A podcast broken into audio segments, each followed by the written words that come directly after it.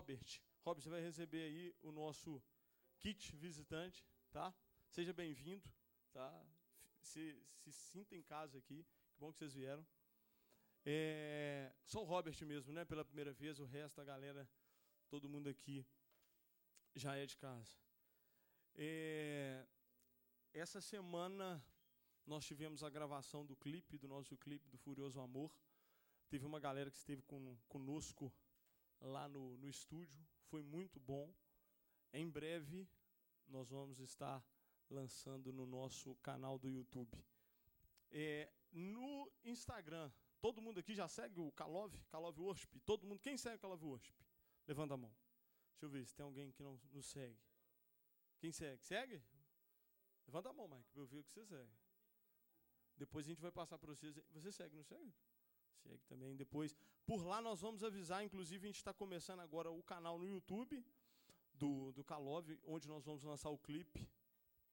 E, e teremos também algumas outras novidades no nosso canal do YouTube em breve. Estamos planejando muita coisa legal aí para o YouTube daqui da rede. Hoje eu queria falar com vocês. É, o tema da mensagem de hoje é confiando em um Deus bom. Confiando em um Deus bom. Na verdade, eu ia falar uma outra, eu ia falar uma outra coisa aqui, uma outra mensagem. Hoje eu tinha preparado uma outra mensagem para esse sábado, só que ontem à noite eu senti muito, ontem no período da noite eu senti muito de falar sobre isso.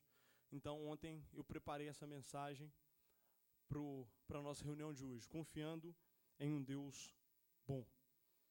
Provérbios 13, 12 diz o seguinte: A esperança adiada desfalece o coração, mas o desejo atendido é árvore de vida. A esperança adiada desfalece o coração, mas o desejo atendido é árvore de vida. Provérbios 13, versículo 12. Hoje eu tenho uma palavra bem objetiva, é, e eu acredito ser uma, uma palavra de esperança, assim. Como eu falei, eu não era o que eu estava programando para hoje, mas eu senti muito falar isso. Então eu queria trazer uma palavra de esperança para a gente aqui, para o nosso grupo nesse sábado. E, e uma coisa, principalmente do, na juventude, principalmente na idade que nós estamos aqui, que se for pegar uma média de idade aqui, nós, todo mundo aqui eu posso considerar que nós somos jovens. E nessa fase é uma fase de muita incerteza. Às vezes é, é uma fase da nossa vida de indefinições. Às vezes é uma, é, uma, é uma fase onde a incerteza nos deixa até de uma certa forma vulnerável.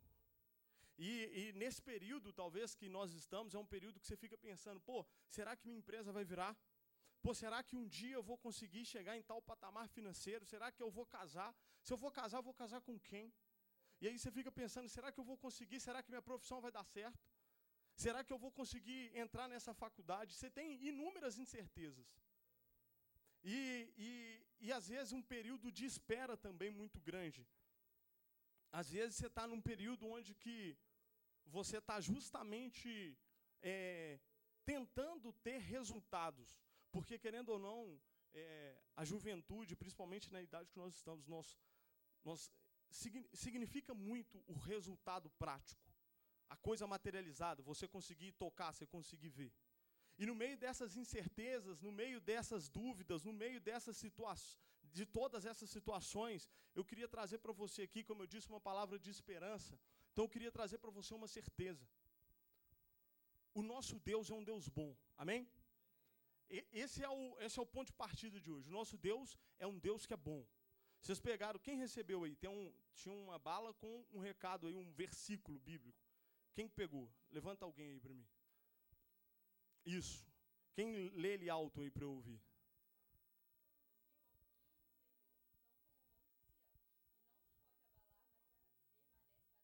Amém. Salmo 125, versículo 1. Aqueles que confiam no Senhor são como monte de Sião que não se podem abalar. E eu queria falar com vocês que é justamente dentro disso, velho. Quando você tem um entendimento, deixa eu te falar, uma das coisas mais importantes da sua vida cristã, uma das coisas mais importantes, é a forma como você vê Deus, velho. É a forma como que você enxerga quem Deus é, quem Jesus é. Isso é importantíssimo, cara. Infelizmente, tem pessoas, eu, eu posso falar porque já tem muito tempo que eu estou na igreja, já conheço gente daqui, de outras igrejas, e você vai convivendo, você vai vendo, você vai observando, e, até hoje, infelizmente, tem um tanto de gente que está vivendo uma vida cristã como se Deus fosse o patrão deles, como se eles fossem funcionário de Deus. Ah, eu preciso fazer isso aqui para Deus me dar aqui. Ou eu não posso pisar na bola, porque se eu pisar na bola, Deus vai pesar a mão sobre mim. Cara, não é esse Deus. O, o Deus que você é filho é um Deus que é bom, velho. É um Deus que te ama, velho, de verdade. O Deus que nós servimos é um Deus bom, velho. Ainda tem pessoas que falam, não, que Deus colocou uma doença na pessoa. Cara, isso esquece. Não porque Deus fez isso acontecer, esse acidente, para isso acontecer. Cara, esquece. Deus é um bom pai, velho. Então, é, como eu disse, o tema da palavra de hoje é confiando em um Deus bom. Hoje você pode, às vezes, estar passando por inúmeras incertezas, indefinições, às vezes coisas que você queria que tivesse lá na frente, ainda estão num, num estágio que talvez te deixa ansioso, aflito. E, e até dentro disso, o que eu queria falar com vocês que a questão da espera, até do Salmo do Provérbios 13, a esperança adiada desfalece o coração. Cara, é, o fato de nós estarmos hoje, com, eu falo dentro da vida cristã mesmo, isso não te impede de ter dias ruins. Ou às vezes de estar num estágio da sua vida não tão bom. O que, que eu quero te dizer? Que às vezes tem gente que acha, não, velho, é, o dia que você vier para Jesus, cara, o dia que você se converter, acabou seus problemas, velho. Vai ser tudo muito bom, vai ser tudo muito ótimo, velho. Isso, isso não é evangelho. Isso é tiquititas, é sítio pica-pau amarelo. É outra coisa. Não é, não é o evangelho. Velho. Entendeu? É outra coisa, porque tem gente que acha, não, se você converter, velho, acabou seus problemas. Vai ser todo dia tudo muito bom, o pneu do seu carro não vai furar mais. Ninguém de sua família vai adoecer, vai ser tudo muito bom, você vai ser promovido. Não, cara, o fato de você ser cristão, você está, sim, suscetível ao pneu do seu carro furar, você está suscetível, às vezes, a ser demitido, você está suscetível a várias situações.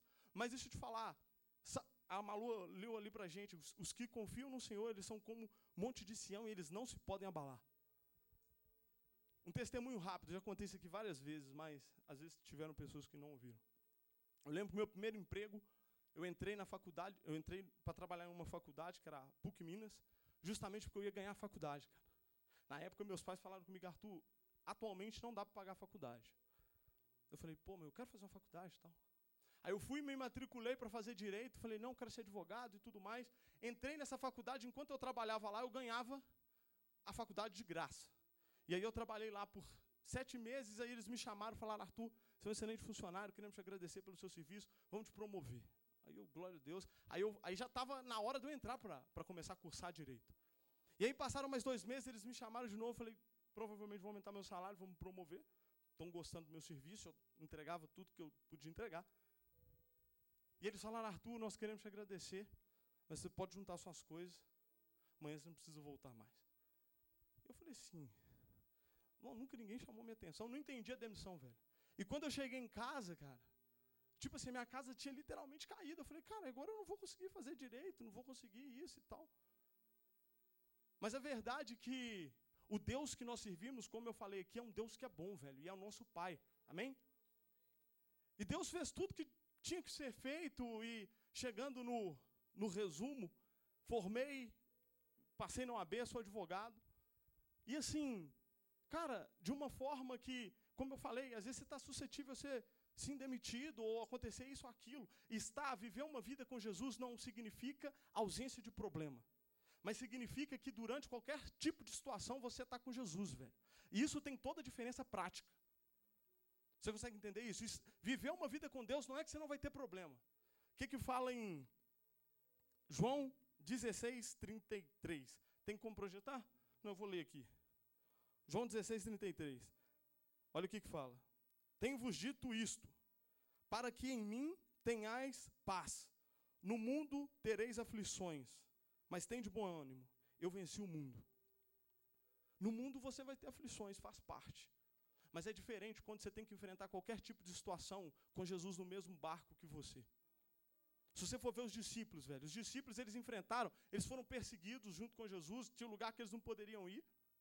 Eles enfrentaram pelo menos umas duas tempestades onde eles acharam que eles iam morrer. Mas, cara, eles estavam com Jesus do lado, o que demonstra que viver uma vida com Deus não é ausência de problema. Não é que você só vai vivendo tudo muito bom, muito ótimo. Mas durante qualquer tipo de situação, você vai ter Ele com você. E isso faz toda a diferença. E, e dentro dessa palavra, o que eu mais queria focar aqui hoje é que essa questão da espera, sabe? Às vezes você já ouviu palavras na sua direção, velho.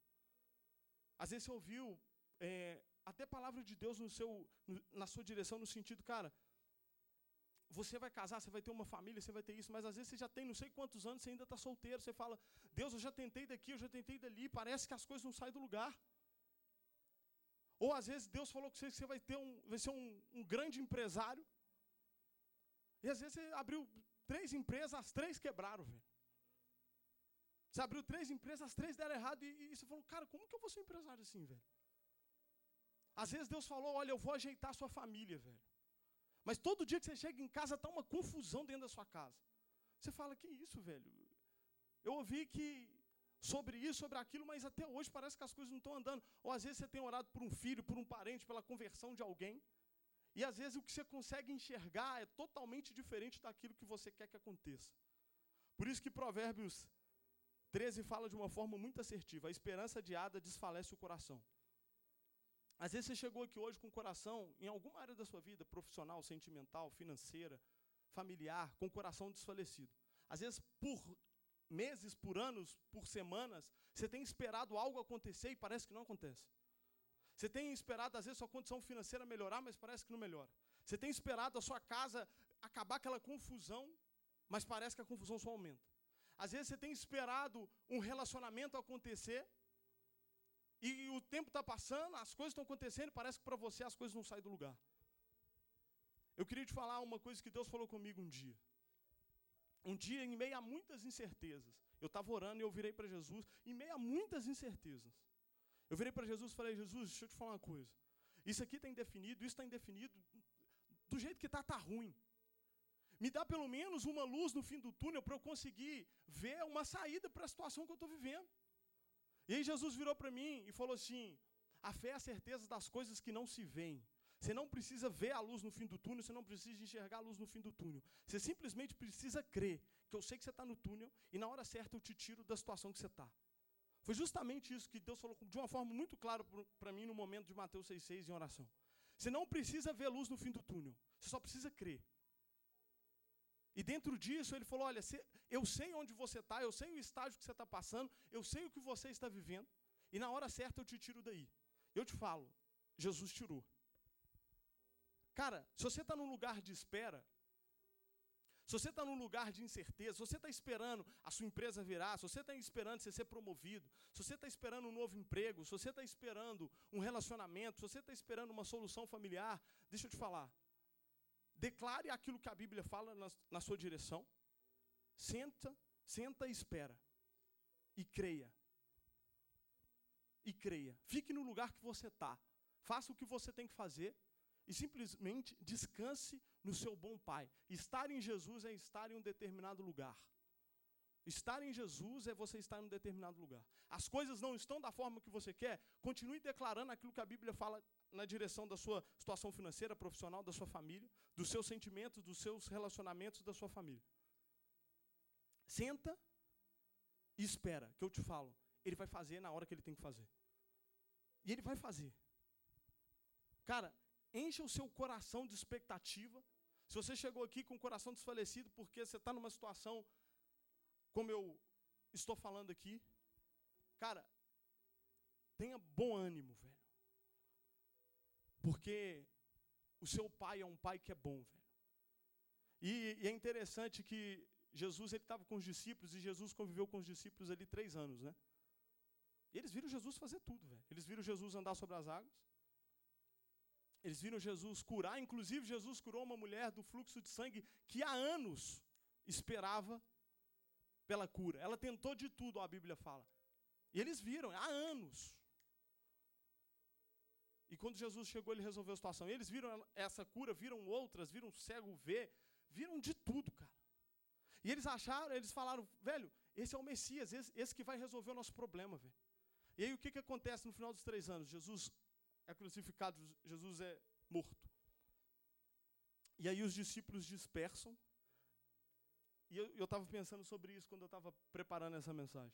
Se você for ver, de quando Jesus foi crucificado até os, os discípulos até os discípulos reconhecerem que ele foi, que ele ressuscitou, teve um, um lapso de tempo, teve um período.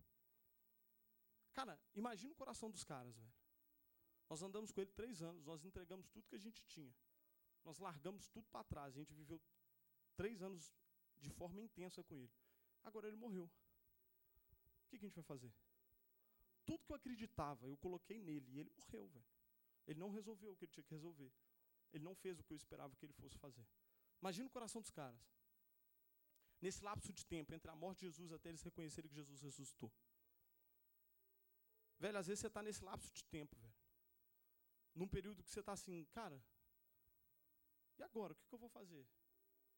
Olha como que as, olha como que as coisas estão, velho. Olha quanto que eu estou ganhando. Olha como é que está minha casa, velho. Olha como é que está minha vida sentimental, velho. Cara, da mesma forma que os discípulos, chegou um tempo que esse, esse lapso terminou e eles encontram novamente com Jesus e eles reconhecem que Jesus ressuscitou e Jesus fez o que tinha que fazer pela, por cada um deles e por todos nós. Então quero te falar, velho. Jesus, ele sabe o que você está passando. Jesus, ele sabe o que você está passando. Jesus, ele escuta você quando você está ali no seu quarto com a porta fechada. Enche o seu coração de expectativa, velho. Não ache que você é uma situação que você está vivendo, viu? Não ache que você é uma situação que você está vivendo. Às vezes você está vivendo uma situação. Eu vou falar com você, tem dia que é noite mesmo. Tem dia que é noite.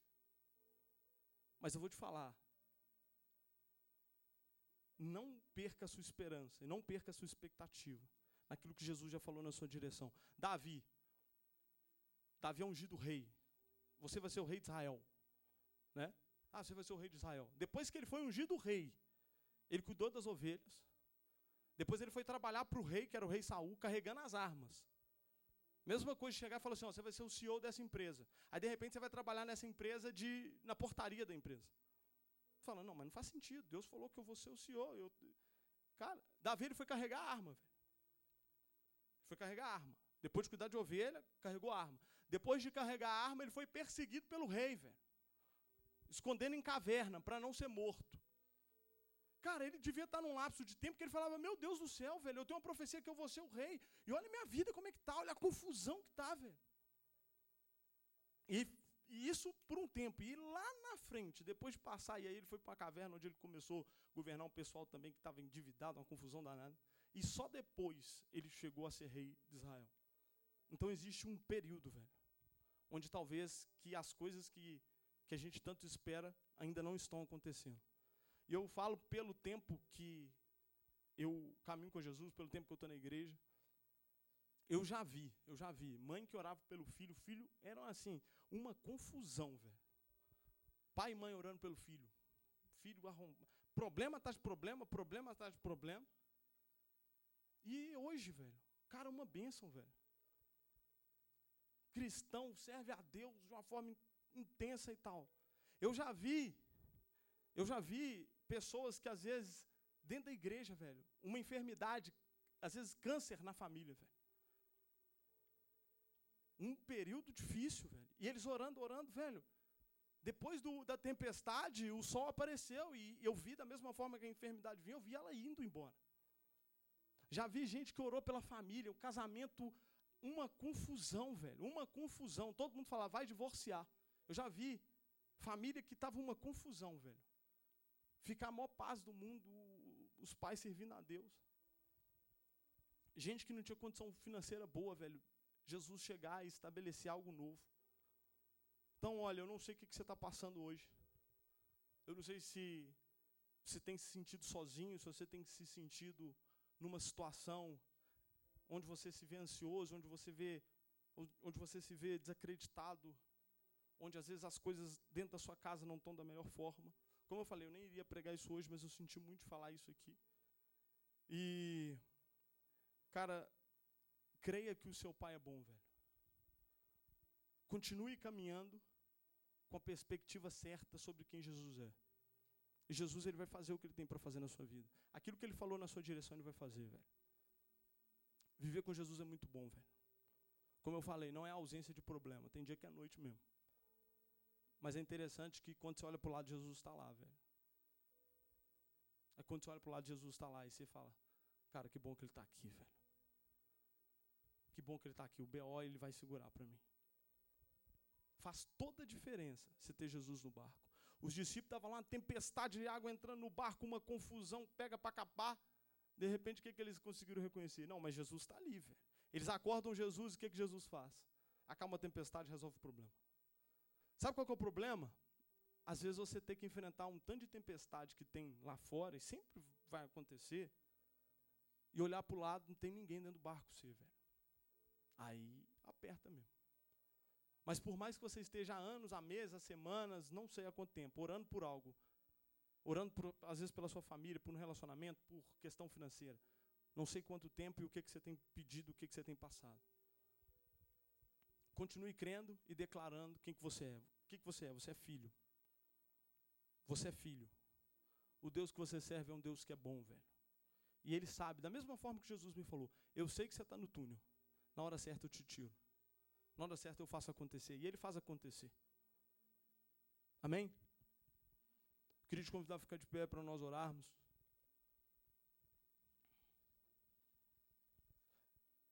Existe uma diferença muito grande. Existe uma diferença muito grande em quem nós somos e como nós estamos. Existe uma diferença muito grande em quem nós somos e como nós estamos.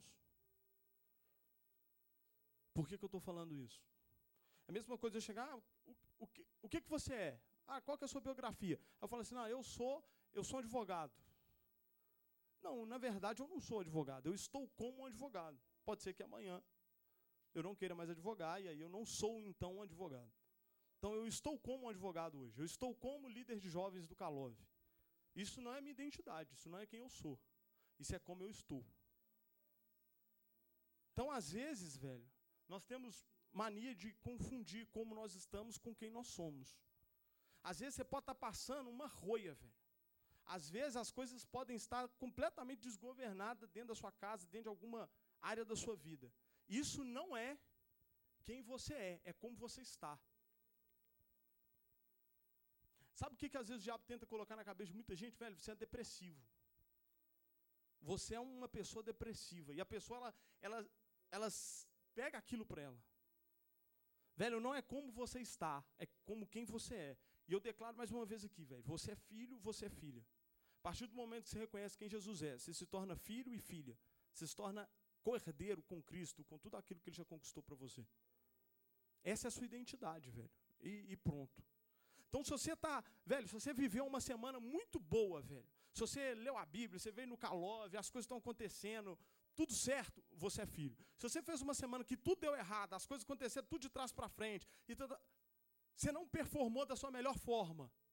Você errou daqui, você errou dali, você errou na segunda, na terça, na quarta, na quinta, na sexta. No sábado, quem que você é? Você é filho. A semana que você fez tudo certinho, você chega no final dela, quem que você é? Filho. Se você fez tudo erradinho, no final dela, quem que você é? Filho. Não é sobre o que você faz, é sobre aquilo que Jesus te intitulou. E aí cabe você a se comportar como quem você é e não como, quem, como você está.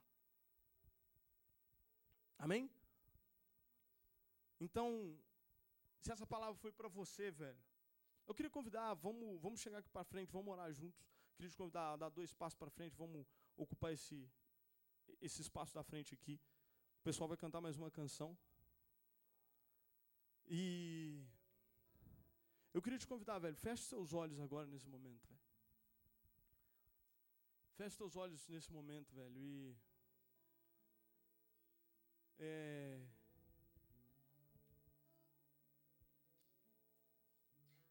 é interessante que João 16, 33, quando eu quando eu estava lendo ali, Jesus fala em, em mim, vocês vão ter paz.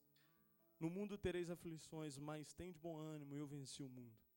Então não é sobre a ausência de problema, é sobre ter Ele em todas as situações, na chuva, no sol, reconhecendo quem Ele é. E a partir do momento que nós reconhecemos quem Ele é e que Ele é bom, nós reconhecemos quem nós somos. Então, nesse momento, feche seus olhos, feche seus olhos, abaixe sua cabeça nesse momento, tenha seu tempo com o Espírito Santo. E nós iremos orar.